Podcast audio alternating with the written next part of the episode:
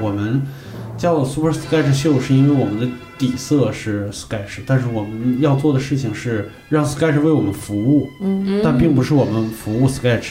我觉得很多时候了解到新知识，然后学到新文化的人都有点意难平的地方在于，你为什么不保持原汁原味儿？嗯但是原汁原味儿是有问题的。因为可能我跟张弛我俩的习惯都是喜欢这个人物，就算你不展现那么多，我们得完全的了解这个人。窥一般见其全貌，我们可能得把那全貌都描了才好意思演。嗯就像刘老师跟我们说，就像你去商场买东西，你兜里揣一百块钱和不揣一百块钱那个状态是不一样的。那个共鸣，我觉得是模糊的，但是模糊的，我个人觉得才是准确的。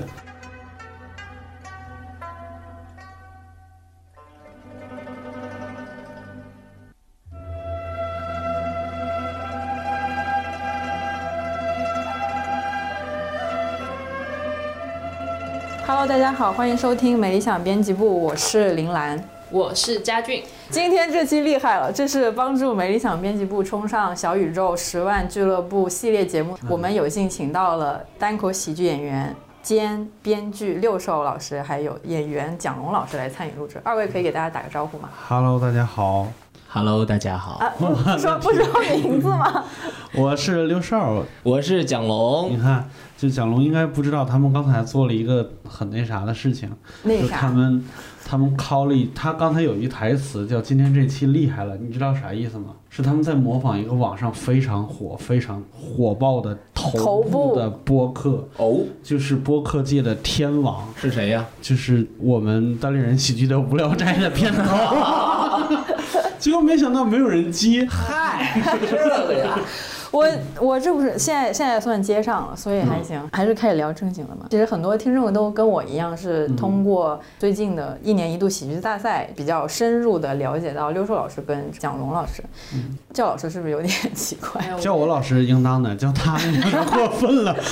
蒋龙，蒋龙哥，对，龙弟，我哪是你是哪年？九六年。九六年。好的，anyways，就像六硕老师，因为之前都是干喜剧这一行的嘛，就嗯参加这个节目比较顺理成章。嗯但像蒋龙的话，我想知道为什么你来参加这个节目呢？因为之前可能不是做喜剧这一挂的。其实之前是演，主要是本身份是演员，然后演的都是影视剧，嗯但其实一直演的角色都是影视剧里的，嗯，充当喜喜喜剧色彩的或者有喜感的人物。本人是非常喜欢喜剧的，然嗯后所以这次做了一个尝试。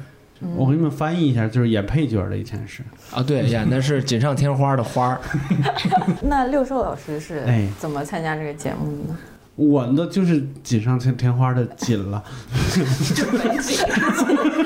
锦，没有。我一开始是就最一开始他们那个因为这边的节目差不多年初的时候开始筹办的时候，就跟单立人聊过，嗯然后也来看过我们的那个呃原创喜剧大赛里边专门有那个新喜剧的板块儿，那个时候。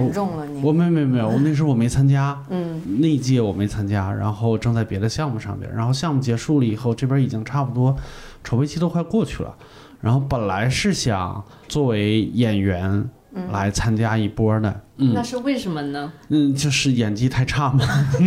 作为演员肯定是演技太差，因为我们都是半路出家的嘛，在现场可能看起来还够用，但是大家或者节目组这边导演看的东西和普通观众看的不一样，在他们眼睛里边可能看到你这个东西，如果放在那个电视。对对对，电视上很有可能是拉胯的，或者是征服不了观众的，那就过了。嗯，因为之前在网上也有几个本子，然后也参加过比赛，所以了解完了以后，节目组这边还是说希望能以编剧的身份。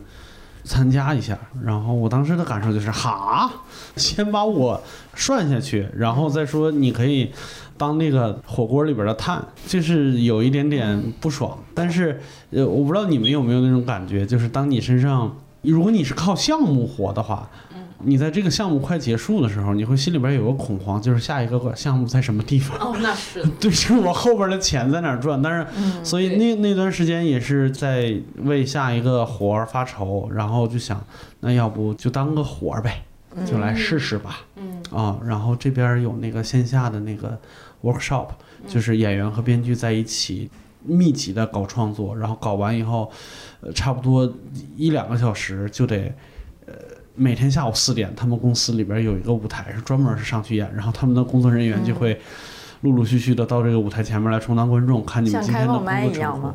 呃，比那个密那个密集程度还要大，因为他一天都耗在这个上边，啊，然后过来参加过一次，就被张弛老师给逮住了。所以是张弛老师先找上的你。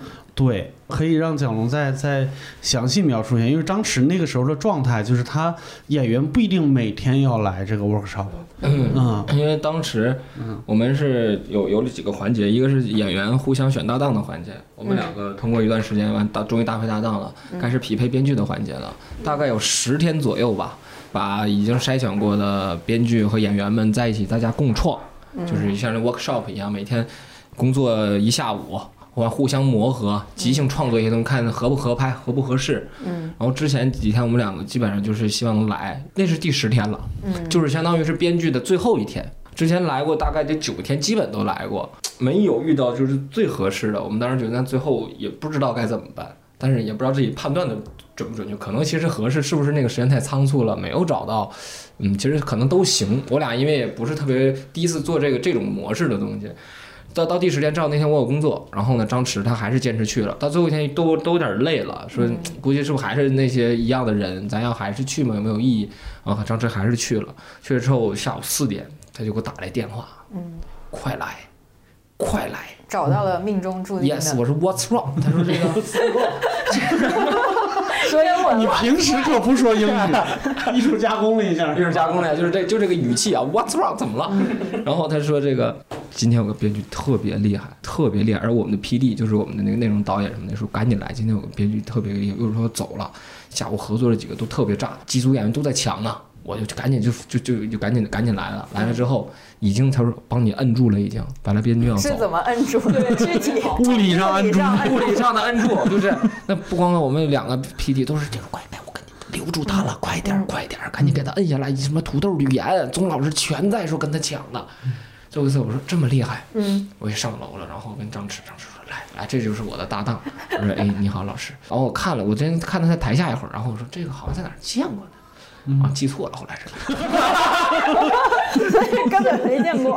呃，但我觉得应该还是见过，因为呢，然后因为我当时我我就是正常，我就觉得我是真的觉得在哪儿见过，应该要不是之前的比赛的时候，还是什么，还是看脱口秀的时候，嗯，我上来就跟老师说，老师咱俩是不是在哪儿见过？就说老师说没有吧，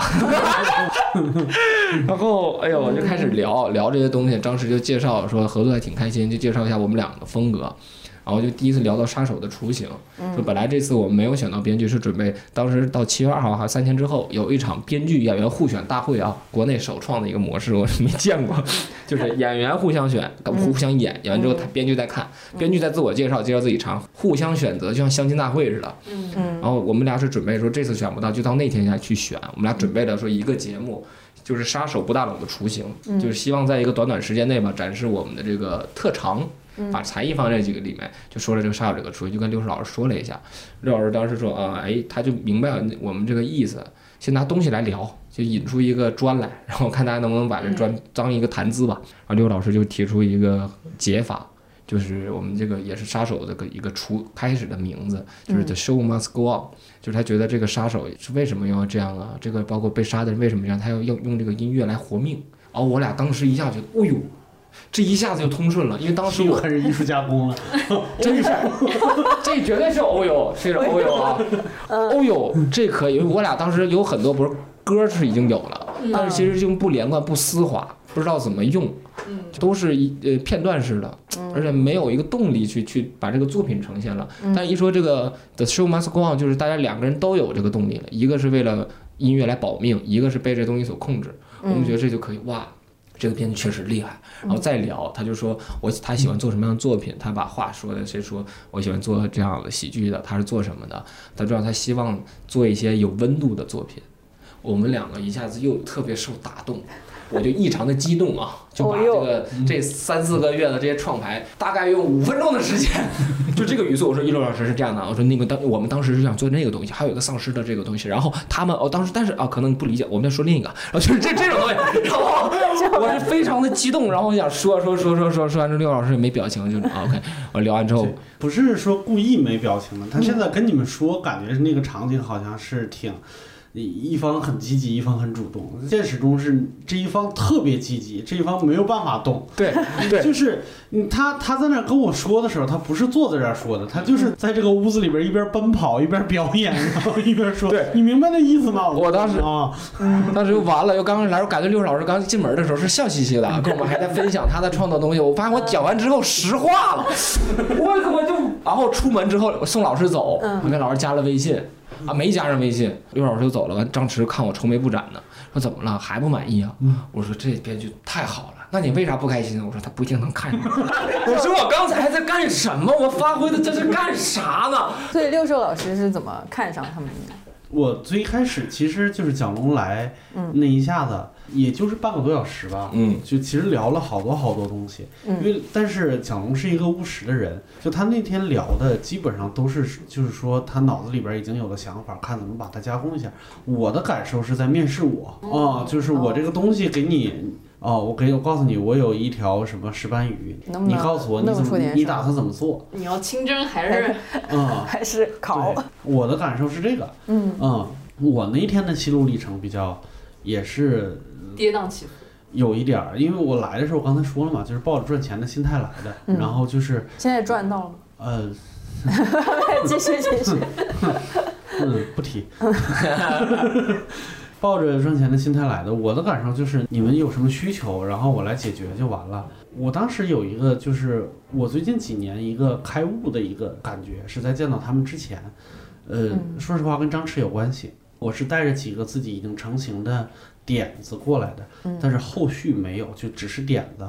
然后我觉得这这个点子能通，嗯，然后这边的工作模式是演员和编剧互选，选了以后拿你这个点子，你们一块儿聊半个小时，只能半个小时，然后就迅速上台去演。我那天试了两个，有一个是跟后来的就是顾宇峰、黄程程他们那个组，就噼里啪啦他们组，嗯，合作了一下。然后第二第二一组跟我合作的演员是宗俊涛和张弛，而且刚才蒋龙有一个美化自己的一个点，就是说在这儿守编剧，嗯是张弛在这儿守编剧，蒋龙出去赚钱了。哦，张弛一个人在在这个组里边待了二十来天吧，应该十几十几二十天。嗯由于蒋龙不来，所以他被迫跟各种各样的人搭档，反而给自己闯出了一个好名声，就是一个叶散的之王，就谁他都能搭。然后那天跟宗老师搭，然后我的感受就是，首先这半个小时过得极其的快，时间很快，演员也很快，我说什么他们马上就能理解。在上舞台上去演的时候，就大概四五分钟的一个作品，我的感受是从来没有被表达的这么准确过。嗯，他们的声台形表也好，或者是他们在台上的各种气场也好，都无比的正确。我那个时候突然间，我我我发现了一个问题，就是我们这些线下的演员，像脱口秀演员或者是做新喜剧的演员，就是我们在剧场里边，说实话，得到笑声相对容易一些。嗯嗯啊、因为有一些手段是针对于现场的，就是有很多活儿可以用。得到笑声容易了以后，你如果经历了一段时间的这种表表演以后，你会迷茫。嗯，就是我演出效果已经好成这样了，那我需要再精进些什么呢？然后立刻就来了一个大的挑战给你。对，那个时候的我，我其实有一个迷茫是，哦，难道成了？不可能啊！没有人说二十多岁、三十来岁就就敢说自己成了，但是要往什么方向走，其实不知道。然后那个时候就感觉你走出了一个圈子，我不敢说那个叫舒适圈，但是你走出了一个圈子，你看到更大的一个圈子的时候，你才发现你差太远了。嗯就是我我自己差太远了。反正那天晚上跟跟张张蒋龙他们两个人聊完以后，回去以后，我好像发了一个微博，我说我想做一些我瞧得起我自己瞧得起自己的喜剧。目前来看，无限接近那个点。我偷偷去看过。偷偷去看过他的微博啊，在七月二号还是七月三号那晚上，我说啊是这行，那感觉行。就是聊完之后，感觉自己把肉瘦老师已经送走了，对然后我感觉好不容易好像是因为张弛把我拉过来，完我一来，我给这往外支出去了，适得其反，用力过猛。然后看我微博稳了，稳了。嗯，看了微博，不，但不是那晚上，是嗯。哎是应该是看了他们展演，对他们展演，他们所谓那个双选会，其实我没去，嗯。我当天有别的工作。然后他们晚上回来以后，把那天晚上录像发给我，我看完那个录像以后，我发的那个微博，就是那个录像我非常喜欢，就他们那天的演出非常喜欢。但后边的一个半月里边再也没达到过那个高度。就是他们演的水准，哦，对，好吧，真是卯足了劲儿要争取。是的，争取有一种被争取的感觉吗？那嗯天，有有一点，是是有的，而且那天说实话，嗯蒋龙老师说的不夸张，确实有好多演员想跟我聊，我不知道，可能是大家对对内容要求都比较嗯有自己的标准吧。之前像我们同事过来聊的，就是过来过 workshop，我还没来的时候，他们回来跟我说说，他说觉得有点虚无，搞喜剧没意义。我说为啥？他说我们搞那么半天，搞了很多节奏，然后搞很多梗，还有剧作结构什么之类的这些东西，研究了半天以后，你发现那些专业演员。在台上随便喊两句，咋咋呼呼一下就能得到笑声，嗯那就感觉自己做的事情没意义。嗯但是我说实话，我在来了大概一周以后，我就把这个问题想明白了。我跟他们说，我说他们在台上那样叫，呃，就是喊叫式撒狗血的表演，或者是就用我们的一点术语，不知道你们能听能不能听得懂啊？什么狗驼子也好，屎象也好，吊凳也好，乱七八糟那些、嗯那些东西往上用的时候，是因为他们慌张，就是他们那、那个本子没有让他们相信。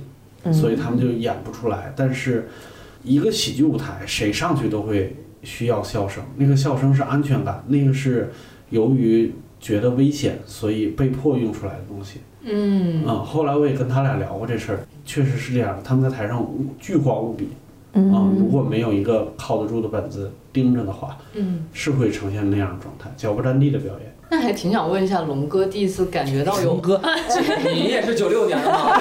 九八的九八九八的，龙哥不要骗人，中国人不骗中国人好吗不太？适应这个。第一次感觉到安全感，就是感觉自己不用掉凳儿，不用啥的时候是哪一刻？你还有那个印象吗？也不会掉字儿，我觉得 对他不会掉字儿，我不会掉字儿。大概就是这个第一次杀手完整的呈现的时候吧，感觉是个完整的作品。不说稳，因为那会儿都很糙拍的，但是起码是有方向的，我们知道往哪儿去使劲儿了，自己能用上力，然后比较安全感。还有一次有一次安全感，就是第一次来米味这个 workshop 的时候，嗯，就觉得我很开心那天下午，因为之前前两年我就是在在拍戏的时候也想学一些写东西啊。包括怎么做喜剧，还买了编剧的书，买了好几本儿看不进去，然后 就算了。哦，我就始终觉得这个事儿是，包括做喜剧他们怎么弄出来，我觉得这是一个天赋的事儿。我说完了，好像没有这样天赋，我总觉得这要不是努力出不来的事儿，就是很焦虑。但来了米味下午那 workshop 之后，我发现这个东西是有创作方法的。嗯，哎呦，那一下我巨开心。他说，起码就是虽然说他说的是很很初级的创作方法，但起码我觉得是有方法的，我也能听懂，是能学会的，还能发挥自己强项。哦，那个让我很开心，因为好多年没有在舞台上演戏，都上大学的时候，你在镜头前演戏是看不到反馈的，都是剪出来，最后都是屏幕前你是看不到的。第一次 workshop 那个即兴出来的东西，底下的是有及时的反馈和笑声的，嗯，那次是感觉，嗯，很很开心。所以像杀手不大冷，还有最后一刻，以及那个台下十年功，都是最开始的那个点子是六叔老师的，还是蒋龙和张弛的点子呢？杀手和最后一刻基本上都是嗯蒋龙他们之前想过的一些元素，嗯而像杀手的原动力其实就是为了亮活儿嘛。嗯那我们想办法把这个活儿亮的没有那么生硬，没有那么刻意，那就给他加一个理由。其实说实话，就是把杀手这个壳子套上去呢，嗯有一点点让我们自己觉得就是，因为它不是一个生活状态。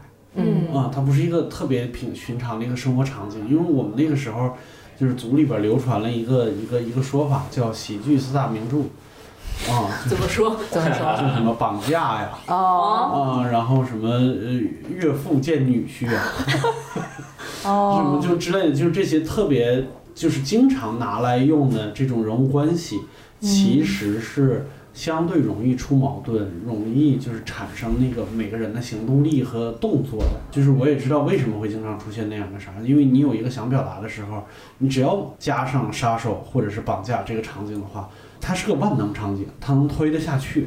就有点像写作的时候说人类的母题，就是都往那上靠。对对对对对，就是只要用那个，它它其实是一个近道儿，有点作弊。但是我们那个时候想的是，如果能找到，就是说用一个爱好来延续生命。我们最开始找的那个就是就找了一个点，就是说杀手也不是说我多么的喜欢音乐，我只是说我尊重你。嗯啊，我是个稍微有一点人性的杀手。你说死前想唱一首歌，虽然这个要求有点没听说过，但是我让你唱，嗯结果他一唱唱了半个小时，嗯呃，就是然后他发现了利用你的善良来延续我的生命这个点，然后我们在做的时候又发现，嗯，感觉这个求生的人有一点不善良。嗯就是在利用人，然后再那啥，然后我们在就是整个过程中在一点儿一点儿调，一点儿一点儿那啥，再加上小龙自己本身那天又见了一下我们的导演那个王建华老师，嗯然后他们在这个梁子的情况下又稍微加了一点儿细节和表演节奏，然后当天下午演出的效果特别好，是一个炸掉的一个那啥，就是他这个杀手这个形象就出来了。就是我是会被音乐控制的一个人，他们都很讲基础现实。蒋龙如果进到杀手这个人物以后，我会发现，即使我再善良，你唱半个小时，你明显在捉弄我的时候，我随时都可以开枪。嗯嗯嗯，这是一个压倒性的优势。那怎么让这个优势在他身上显得不像一个优势？那就是他也是一个音乐爱好者嗯啊，他是被歌声打动的。这么看下来，感觉像杀手啊、最后一刻，还有嗯十年功这种，都是来自你跟搭档张弛的一些生活本来的那个经历嘛。所以是这是可能我们刚开始觉得做这个东西，嗯可能先想喜欢找一个亮点，或者说之前这么多年大家想演的一些角色或者想展示的东西，嗯但是其实放在舞台上，它不一定是说很连贯的。嗯其实像杀手，你看七月二号，就你大概你看，其实已经有看起来差不多的版本，但我们花了那么长的一个多月时间，就跟刘老师我们天天都在做一个工作，就是在我们喜欢把这个人物尽尽量给他描绘的尽量的百分之百，因为可能我跟张弛我俩的习惯都是喜欢。这个人物，就算你不展现那么多，我们得完全的了解这个人。窥一般见其全貌，我们可能得把那全貌都描了，才好意思演。嗯就像刘老师跟我们说，就像你去商场买东西，你兜里揣一百块钱和不揣一百块钱那个状态是不一样的。嗯就我们好花上好长时间，包括最后一刻的老师和学生啊，包括每一个角色都是把前史都做的基本上很扎实。是，因为对于我们，其实对于比如节奏啊、表演啊，包括这些包袱，我们好像这个好像我们出来的时间比还比较快，但就难的说这个人两个关系，他为什么会这样啊？产生这种，你看我们这个戏基本上都是。其实没有太多硬的梗啊和那些包袱什么的，都是两个人的那个矛盾、嗯那个人物关系产生的一些那个误会啊，还有一些错位才好笑的。嗯，最后一刻和杀手他们的创作过程比较相似。最后一刻是一开始蒋红提出来一个，就是他之前在密室的时候见到自己同学了，他有一个非常矛盾的一个心情，就是我到底是到底要不要叫他？啊，到底要不要跟他打招呼？我当时的心里边的第一个反应是，如果这个人不足够善良的话，他不会有这种纠结。然后第二个反应就是，因为我是学美术的，我身边也有嗯在超市里边画画海报的那些嗯同学。那我如果在超市遇到了他们的话，我要不要上去打招呼？那个时候我们找到了这个矛盾的这个心态，那我们接下来要做的工作就是要不停的换人物关系，看怎么扩大这个心态，嗯。怎么让这个心态能让大家更理解。我们换了好多个人物，嗯。让施老师贡献了很多很多的人物，就比如说他的同学，嗯。比如说一个影帝，呃，嗯一个影帝过去了以后，我作为你行业的前辈，我告诉你，我不管你现在赚不赚钱，我觉得你演的这个东西有问题，就是一个艺术家嗯的那种性格，甚至到最后老师的，就是我们已经确定了是老师。我那时候跟张弛说，我说你不知道他做这个东西惨吗？你当然知道了，你是个活人，你是个有社会经验的老师，你当然知道他赚不着钱，他活得惨。但是在那一刻，你可以不在乎他惨不惨，因为他在用你教他的东西。就每个人的命你是把握不了的，但是你能把把握他的道。嗯，就是那个东西是是让他装在装在兜里的东西，包括那你这个点再确定了以后，那后边就好加了。你再多上人，都是这个逻辑。最后那一幕在台上三拨人，老师他是一个已经在社会上的人，在很久的人，我了解世界上的艰辛，但是今天在这个屋子里边，咱们只聊道。嗯。然后学生是一个初进社会，然后感觉到挫折的一个人，剩下的其他的还在学校的同学，你看他们的人物状态又是不一样。他们那些人其实演的是同一个人，嗯。他们那个时候演的就是在学校的我们，就是还没有感受过社会的社会不容易不容易的人，他们眼里边只有道。嗯。其实其实就是这三类人同时在舞台上出现的时候，那个时候我觉得啊，这个本子成了。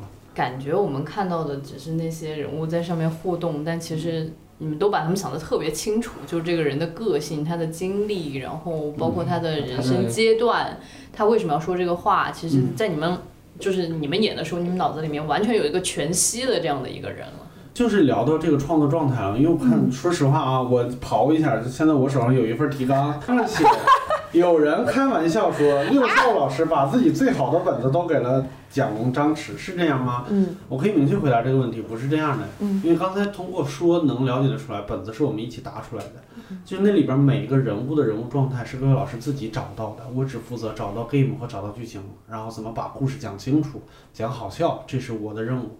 但是人物状态在台上的表演是导演和演员自己找到的。嗯嗯感觉你们的这个合作都是比较融洽的。就嗯你们有过不太对路的时候吗？毕竟要创作这么多本子。嗯，不对路肯定是有，但是不对路的情况下，我来这个节目之前，我跟他们铺垫的就是，我们大概从第二赛段开始就就会开始吵架，但是吵架对于我来说是创作常态嗯嗯，吵惯了嘛，啊，吵惯了，你只要保证是为了这个本子吵，其实吵不要上升到人身攻击。对对对，嗯就是一上升到人身攻击，你们也上不过我。好的，嗯。其实吵架是。不害怕的，但是。很奇怪，就是。我们这一路走过来，其实没有吵架，因为发现到后来节奏已经快到没有时间，就真的去上升到人身攻击什么之类的，没有。发现不对的时候，只能马上赶紧改。我很幸运，他们两个。呃，就是。他和蒋龙和张弛，然后加上我，我们三个人都有一点点之进退，这是。这是。我之前没有想到的。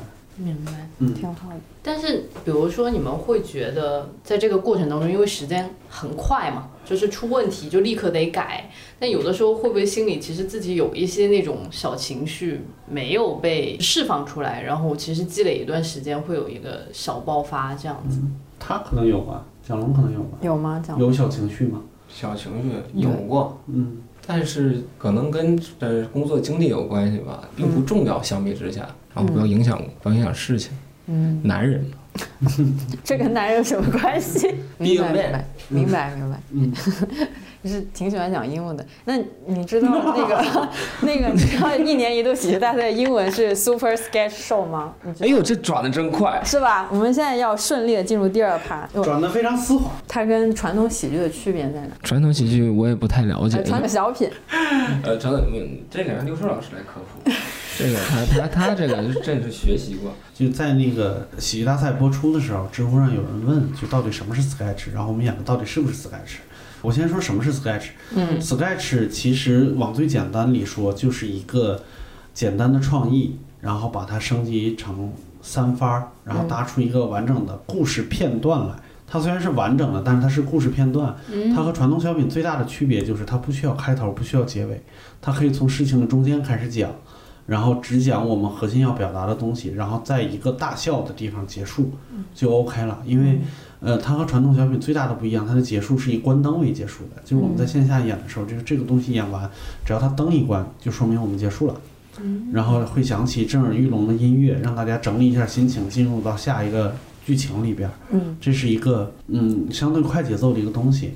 然后 sketch 其实稍微那啥一点的就知道，sketch 它不是小品的意思嗯，啊，它它就是素描。素描对哦，美术上的素素描。对但是实际上，任何一个艺术门类都有 sketch，文学上有小品文，啊，然后美术上也有小品画，也有素描，就是所谓的素描速写嘛。表演上面也有小品，最早的小品也不是我们所谓的喜剧小品，嗯是他们蒋龙他们就这种呃表演类大学在课堂上练的那种随堂练习，就是一个场景。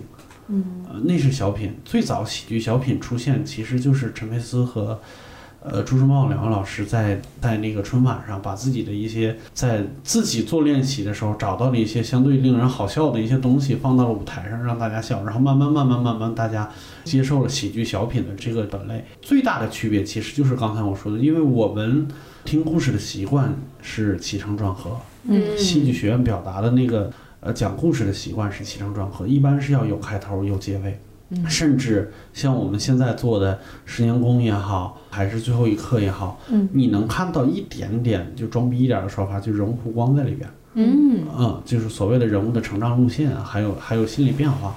本身素描喜剧是不要求这些的，嗯但是为啥就是说在节目加进去了。对在节目开始的时候会也有我们的演员和编剧在问说我们在台上演的现在这个还叫 sketch 吗？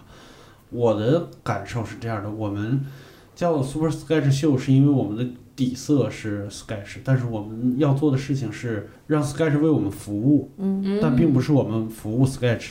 我觉得很多时候了解到新知识，然后学到新文化的人都有点意难平的地方在于，你为什么不保持原汁原味儿？嗯但是原汁原味儿是有问题的，它要符合电视上的播出习惯，要符合大多数人的收那个收看习惯，那我们还是加一些其他的手段在里边，就比如说什么声光电也好，然后非常写实的布景，这个在我们线下 Sky 是绝对见不到的，线下 Sky 是连连戏服都没有，我们穿的是队服。就每个人穿的都是黑色体育衫，因为这样方便你塑造人物。所以在这个节目上，我们可以说做了让步，但也可以说做了改良，这个都无所谓，这两个词儿都是中性词儿。那你会觉得之后这样的 sketch 在大荧幕上的这样的一种发展，会变成一个新的艺术形式和流派吗？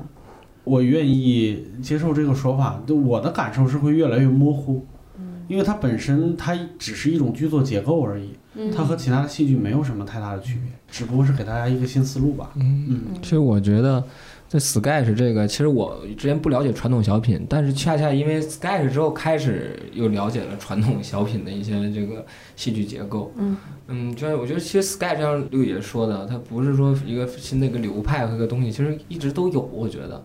只是大家没有去放大这个东西，就你看陈佩斯老师那些作品，就是还很 sketch，是，他就在说一个事儿，嗯然后我发现这个东西其实像 sketch 素描嘛，因为素描的东西就给我的感觉，就喜剧里面给人留白特别大，空间特别大，而且玩的东西以小见大。其实你像我们这，像你之前的，你不可能看到像一心不二用这样一个，只是玩一个东西玩成一个作品，包括磁场不合这样，我都觉得非常厉害。嗯，然后对于我来有帮助，对喜剧理解就是 Sketch 第一次了解的时候，他说。呃，里面分一个怪人和一个直人，就一般是怪人会产生一些奇怪的事情嘛，但他怪都是因为他在他的世界观里，或者说他的认知里面，或者他喜欢的东西里，他有一份普通人不太爱坚持的那一份执拗，他一直执着的干一件看起来很傻的事情，然后可能会产生一些笑料啊，这是我通过这段时间来学习这个东西，对于演从演员角度看的一些帮助。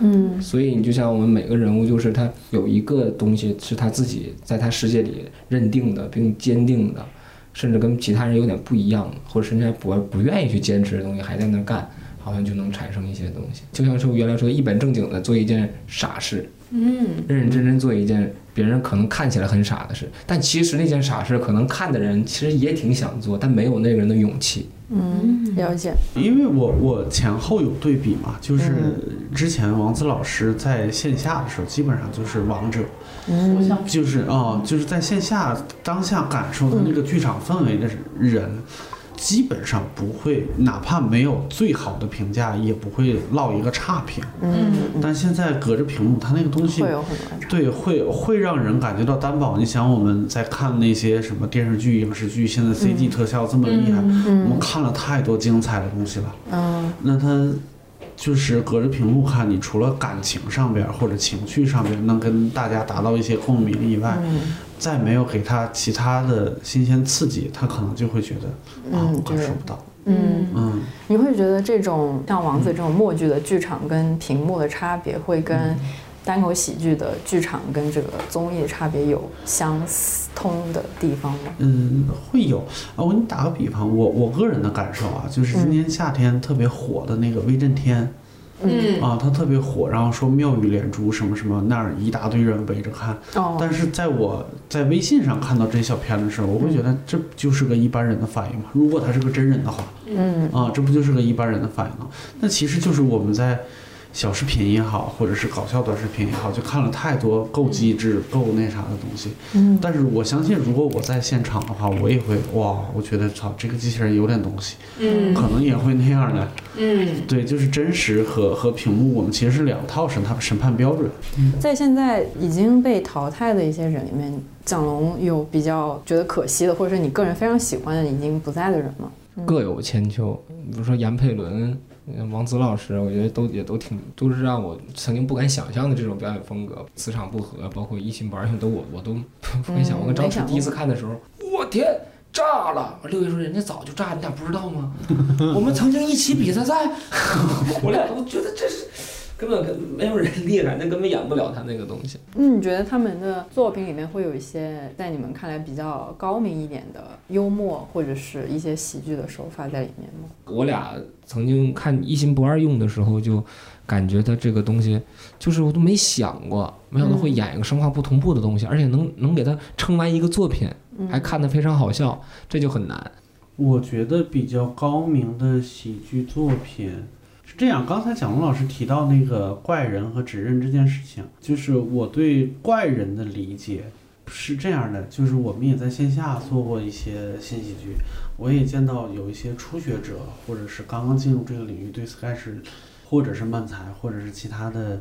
这个喜剧形式就理解不够深，我不是说我理解的有多深啊，但他那个明显是很浅，嗯，因为他在台上，我我有一个印象很深的一个，就是一一组漫才选手，然后上上去以后跟大家说漫才是一个什么样的形式，就是说有一个只呃有一个普通人，或者他们叫漫才领域里边叫吐槽艺。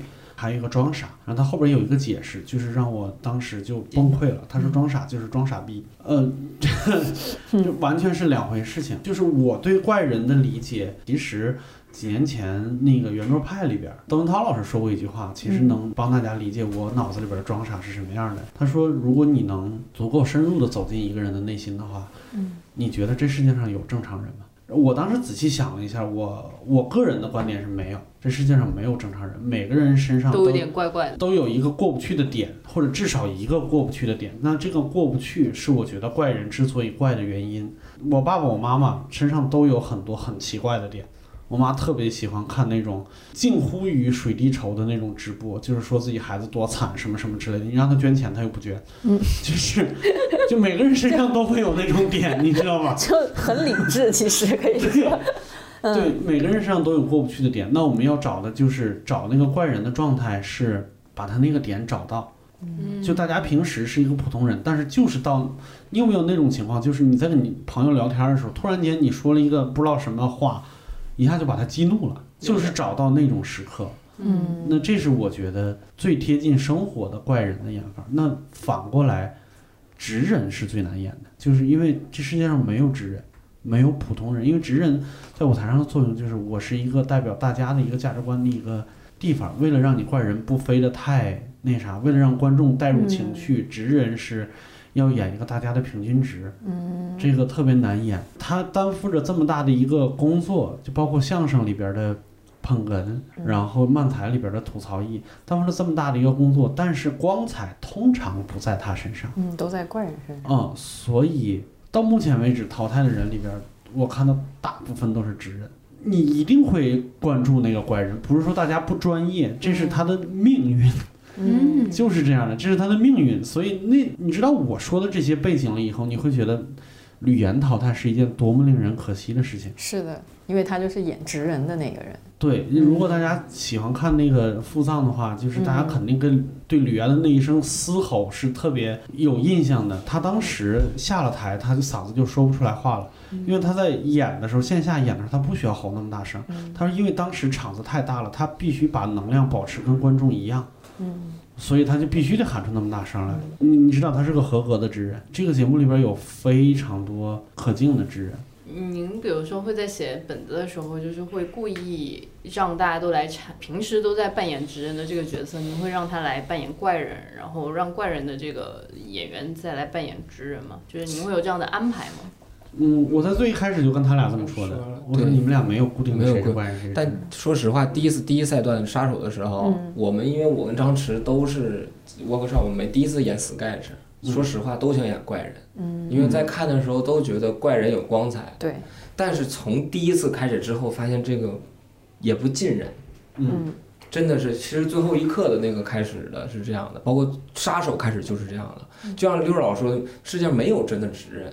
杀手好看的也是两个人在一块琴瑟和鸣，就是直人被怪人打动的那一会儿，其实都是在被就是在被这个一直在拉扯，拉扯过程很好看。你看，其实最后一个像我们杀手里面的那个那个歌手是直人，但其实你很精彩。最后一刻的其实职人是这个学生丧尸，怪人是老师，那台下十年功的是大我是职人，而且你其实像大我跟小我这个，其实我觉得和特别代表这个关系，因为都是一个人，对，他代表了自己，像刘老师说那个有一点点怪异的一面和已经那个什么的一面，他其实会被不停的被这个东西所打动、所拉扯，两个人都会被拉扯。就这个拉扯过程挺好看的，所以从那个开始，其实发现职人怪人各有光彩，嗯，而且职人反而相对更难演一些。其实我们刚才聊了很多，某种程度上可以回答我刚刚嗯我我接下来想要问的这个问题。我们现在是微博或者是随便刷刷手机，各种短视频、沙雕段子全都能看见。那你们觉得你们现在在做的这种喜剧的不可替代性在哪儿呢？可以是对于你们自己，或者是对于观众都可以。不可替代性啊，嗯，这有啥东西是不可替代的呢也？没啥不可替代的感觉。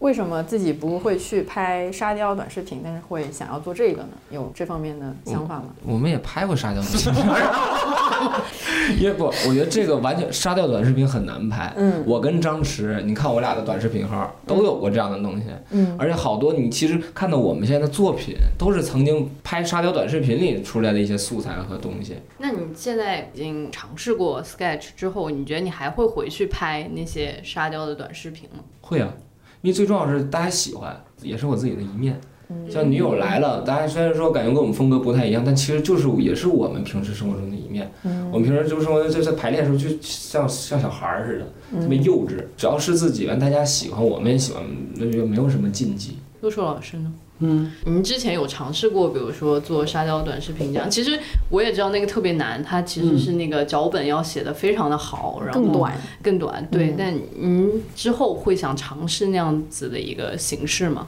我一时半会儿不想尝试，其实就是因为它太难了。它难的点不光在于你要找到特别精彩的点，要找到十五秒之内要抓到人的那个点。它对于我来说最难的点在于，它要持续的做这件事情。嗯嗯就他你一个创意可能是花好长好长时间想出来的，或者是灵光乍现出来的，但是他需要你每个礼拜出三个，每个礼拜出五个。那这件事情对于一个人，我个人觉得对于我来说，是有消。耗消耗有点大。嗯它肯定是一个团队干出来的事情，不是说我自己想怎么样就能怎么样的一个东西。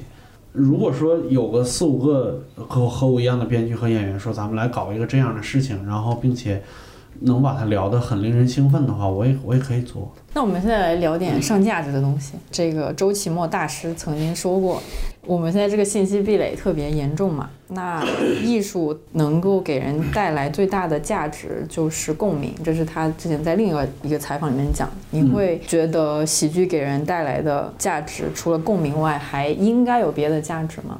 或者说它就够了？像我们做的时候，包括我们作品好多没共鸣，但其实六爷告诉我们的，包括我们经常找的是情感共鸣，就是你比如说十年功啊，包括最后一刻啊，甚至杀手都有人有共鸣的，嗯因为他曾经就是顾宇峰说他看那个杀手说他看哭了，说他感觉这个人曾经好像放弃过一些东西，就这个情感共鸣可能是我也算算不算是这也算共鸣吧？算吧，也算共鸣。算因为在节目一开始，就是说还没正式开始比赛录制的时候，在创作阶段，我跟他们说过一些我的想法、我的定位。就是在我创作逻辑上来说，我觉得共鸣分成事实共鸣和情感共鸣两件事情。嗯情感共鸣就很简单，就是比如说《十年功》播出的时候，有很多人哭了。嗯我不相信所有那些哭的人全部都是有过热爱京剧经历的人，有很多人是见到了自己小时候也学过一项技艺，热爱过，然后被迫于生活把它放弃掉的。另一档头部播客《日坛公园》的 就是就是青年小伙子，嗯嗯，他给我发信息说他没看完，因为哭的不行了。我说你一定要看完，因为后边那个结尾给人感觉有一点希望。嗯，对的，那个共鸣，我觉得是模糊的，但是模糊的，我个人觉得才是准确的，因为你想拿到什么样的共鸣，是你自己从里边拿到的，就是跟我们讲的故事没关系。嗯嗯，这是，呃，如果说台上我今天要合作的是一批我日常的同事，就是台下的那些，呃，喜剧演员，我们会做一些事实共鸣向的东西，比如说类似于互联网体检那种，也会考虑做这件事情。但是我跟他们说的是，我说如果让你们做那种我不管你们擅长不擅长，不管你们喜欢不喜欢，但是从我主观感受上是大材小用。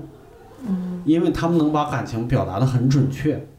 我现在有东西可以佐证，就是当时在《时间宫》里边最后那十几二十秒的停顿，嗯那个喜剧演员干不出来。嗯但是他能很准确的把那个状态表达出来，他能很准确的让人做到情感共鸣这件事情。从表演上和从一个作品的呈现上来说，这是我从来没有敢尝试过，只有碰到他们以后我才敢做的事情。所以我跟他们说，我说我们多做一些情感共鸣，可能对大家都是大家擅长的领域。其实这好像给了一个很新的角度来看待这件事情，就很多人觉得好像情感共鸣是一件相对来说比较基础的，但实际上嗯，刚刚六爷讲的这一段儿，就感觉其实情感共鸣是很难的。对于我觉得对于编剧来说是更难的。嗯。嗯，那在一个喜剧作品里面，就你会优先情感共鸣，还是优先好笑？嗯，我我觉得是优先是好笑。我后我也没有说很强调情感共鸣这件事情，但是我对自己的判断或者我对自己的要求是，我跟他们介绍自己的时候有一个短视频，我自己录的，也是说我想要做一些有人情味儿的作品，嗯就它不是曲高和寡的，不是阳春白雪的，而是我也可以讨论互联网。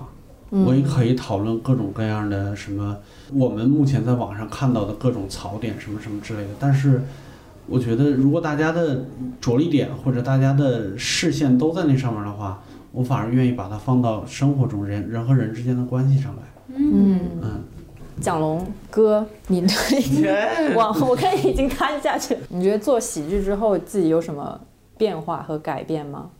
最重要的就是自信了。嗯以前演影视剧的时候没有那么自信。嗯，没那么自信，而且对于好多自己的想法，甚至一些梦想，其实不太确定。嗯来到这儿，包括今天很高兴认识六爷。嗯你像我这 NPC 这个点子，我已经说了两年了，基本见谁跟谁讲，嗯得到的没有特别多好，就是觉得有意思或者说特别支持的，基本没有。就这次，终于最后呈现出来了。我知道也有很多听过没没有想画面的人看到了，估计也会很开心。六叔老师呢？做喜剧之后有什么变化？变化呀，嗯，这段时间除了瘦了以外，我的瘦也没瘦多少，我的感受是我其实走出了一个圈儿。嗯啊，但走出一个圈儿的同时，也又打造了一个新的圈儿。目前还在消化这个新的圈儿里边儿的一切新鲜的东西，嗯，然后学到的这些东西，会觉得自己成长了许多。那之后除了 sketch 啊、单口喜剧，那个是对六兽老师来说，那比如说像蒋龙我尝尝单口喜剧。也想尝试一下是，我觉得说不定还作为挺合适。领路人，我就试呗，这玩意儿。让六兽老师写稿是吗？啊，写稿，然后他去念。那可贵了。之后还有想要尝试的别的形式的喜剧吗？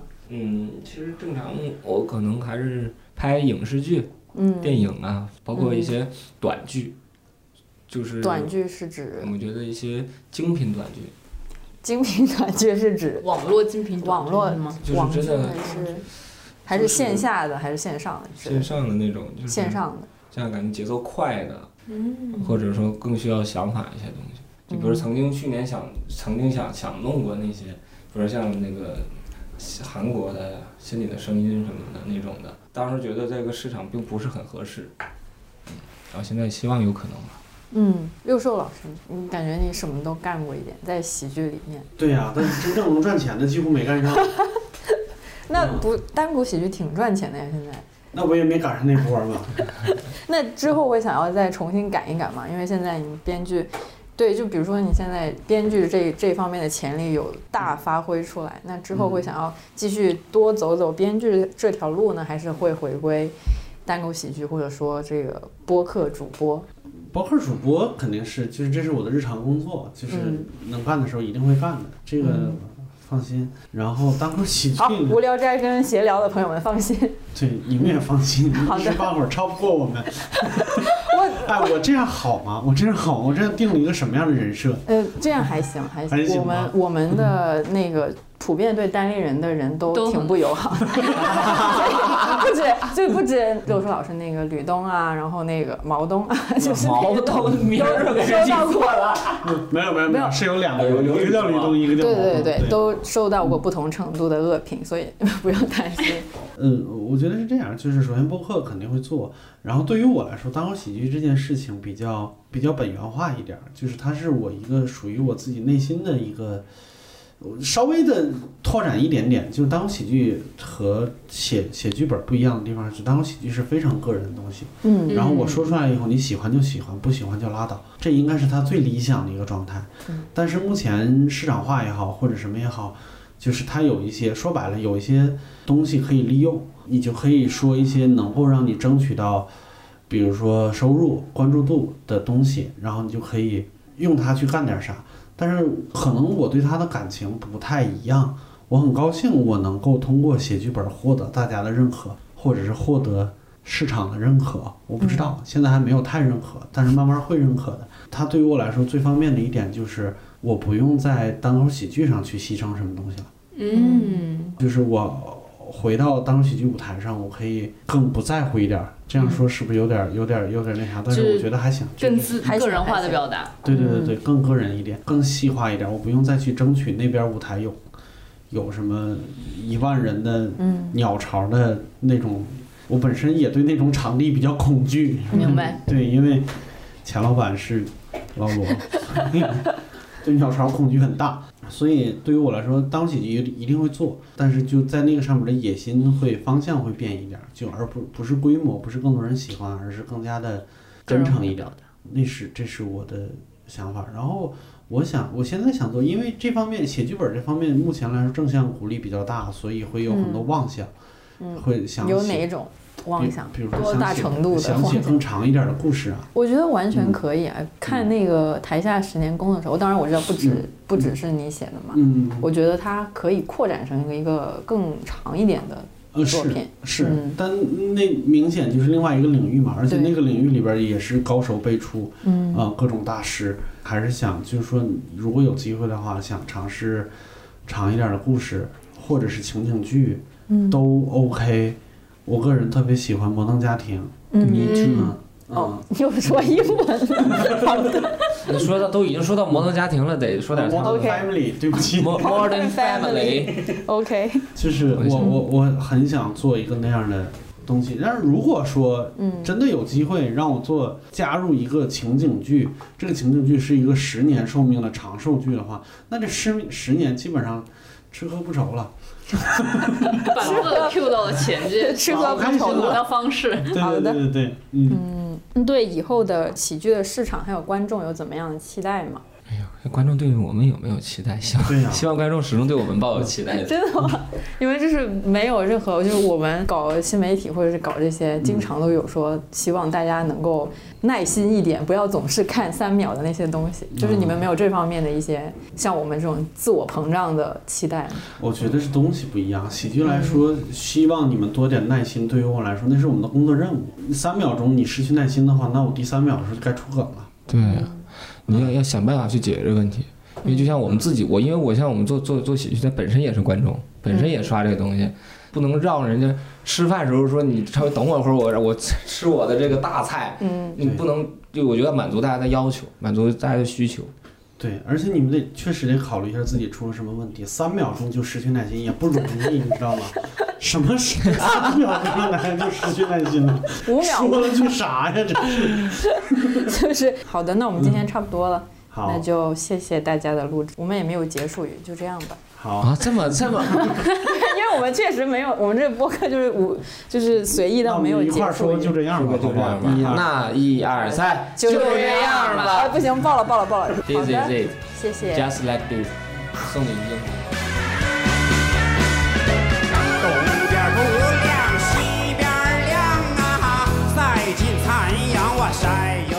六叔老师有多久没有录无聊斋了？得 有一段时间，想念吗？今天晚上就要录。那闲聊呢？闲聊可能十八号回去录一场吧，哦因为跟他们排练错过了前天梁赵老师去去闲聊，哦，对对对对对对对，气死！我看把周老板也炸回来了。对，然后梁道老师把我们园区的火警给抽烟抽爆了。真的？哇，天啊！回去要我就看着我们工作群里边说物业都来了，说烟火警报响了，然后我们我们这工作没事儿，梁老师抽烟呢。我没想到来来这边录个东西还能知道道长八卦。